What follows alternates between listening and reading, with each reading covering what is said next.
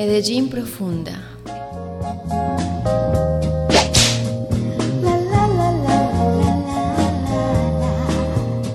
Auge, declive y renacer del porno en la ciudad.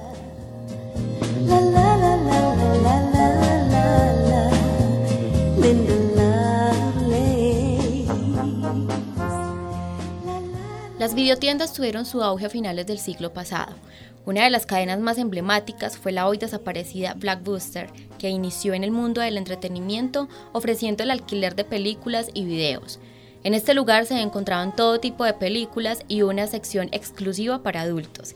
En el caso de Medellín, Punto Rojo fue la videotienda especializada en porno de la ciudad con un catálogo de más de 1.800 películas originales, tampoco pudo sobrevivir a la llegada del Internet. Ramón Pineda, experto en cuerpos y subjetividades, habla sobre los años en que la gente salía a alquilar películas porno y sobre cómo las plataformas digitales y los canales de televisión que transmiten las películas X le quitaron el sentido a salir de casa e ir hasta las videotiendas. Pues es que las videotiendas eh, desaparecieron pues porque ya nadie usa el VH nadie usa el más el VH de Blackbuster, la tienda donde uno iba a alquilar películas en promoción por tres días para verlas. Ya está Netflix, ya pues hay un montón de plataformas digitales que no tiene sentido ir a una videotienda a alquilar una película. Eh, y en el caso del porno hay muchísimos canales, Pornohub, Xtube, RedTube, donde hay porno a la mano sin tener que ir a una videotienda. Las videotiendas sexuales eran mucho más escasas. Yo recuerdo que Videovariedades, por ejemplo, que era una videotienda muy famosa donde yo siempre alquilaba películas, tenía sección de porno y la sección de porno era como por allá escondida y era como un lugar secreto y cuando uno iba a ver esas películas uno pasaba ahí como con pena de que la otra gente no estuviera dándose cuenta que uno iba a alquilar una película porno. Eh, hay un referente muy bonito aquí que es Punto Rojo. Punto Rojo fue una, una videotienda exclusiva, exclusiva, exclusiva para porno. Quedaba ahí en la 80 y ahí sí era muy abierto. Esa fue muy importante porque la gente que iba allá iba a alquilar películas porno. Punto Rojo ya no existe y, y el dueño de Punto Rojo, todo el mundo lo conoce como el gurú, el gurú del sexo, él entendió que las dinámicas eran distintas y por eso la ahora tiene lo que se llama la casa del gurú. Usted escucha De la Urbe, material sonoro. Oswaldo Osorio, crítico de cine, nos cuenta también un poco acerca de la historia de las desaparecidas videotiendas y cuál fue su aporte novedoso en una ciudad mayoritariamente conservadora. Eh, en realidad, las videotiendas, pues continuando justamente con esa lógica y esa línea, las videotiendas lo que, lo que hicieron un poco fue reemplazar las, las salas de cine. Yo más o menos pienso que eh, coincide esa, esa popularización de las videotiendas, sobre todo en los barrios, cuando incluso era, era puro VH, eh, en los años 90 y la desaparición de las salas de cine, pues de, la, de esa gran cantidad de salas de cine que había.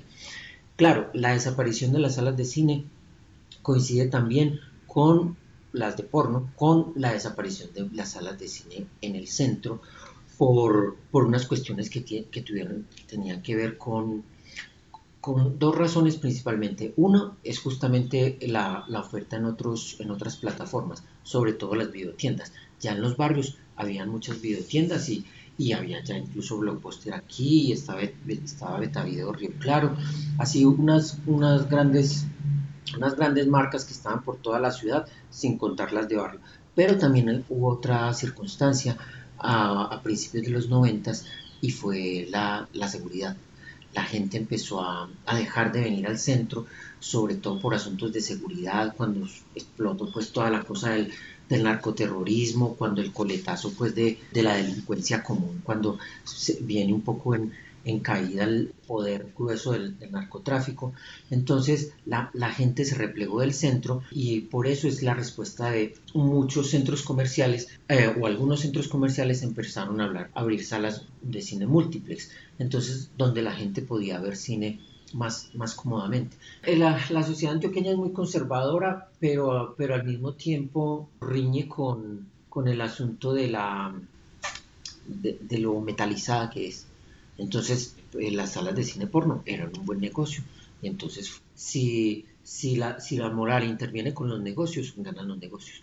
Y esa, y esa doble moral siempre se ha visto aquí en, aquí en Antioquia. Y el ejemplo más fehaciente de eso es el narcotráfico. Pues es, es la, la, la sociedad más, más narca, más traqueta y, y más grilla que pueda haber en el país y paradójicamente se supone que es la más conservadora y la incluso la más la más creyente en términos religiosos.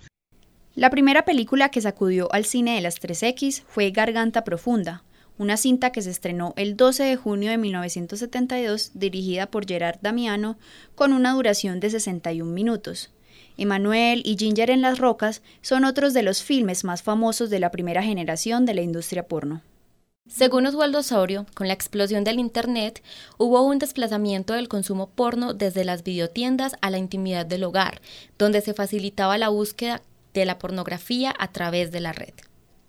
Hay una diferencia y lo que pasa es que la, eh, como se sabe pues desde los años 70, en realidad las salas de cine porno, solo una de las funciones es ver pornografía, la otra es un lugar son lugares de encuentros sexuales sobre todo para la comunidad homosexual.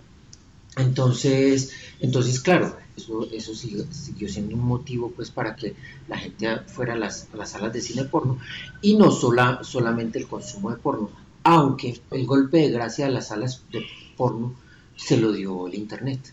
El gran problema del porno en el, en el internet, o no sé si problema, es que no hay nada que nos encuentre.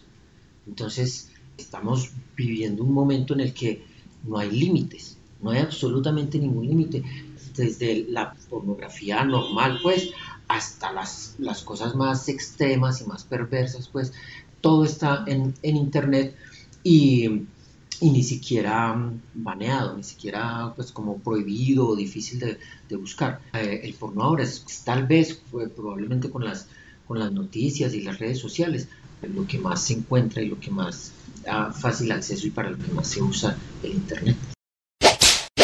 Usted escucha de la urbe, material sonoro. El consumo de porno en Medellín ha pasado por diferentes transiciones. Por un lado estaban las desaparecidas videotiendas y por otro estaban los cines o teatros como Metrocine, Radio City, el Teatro Capitol, que se convirtieron con el tiempo en centros comerciales o lugares de ayuda espiritual. Sin embargo, aunque el Betamax, el VHS, el DVD y luego el Internet fueron pintando el ocaso de algunos de los sitios donde las personas iban a comprar películas o a verlas en una pantalla grande, Medellín es una de las ciudades que más se ha resistido a que estos lugares de exhibición y de encuentros sexuales desaparezcan completamente. De la urbe, material sonoro.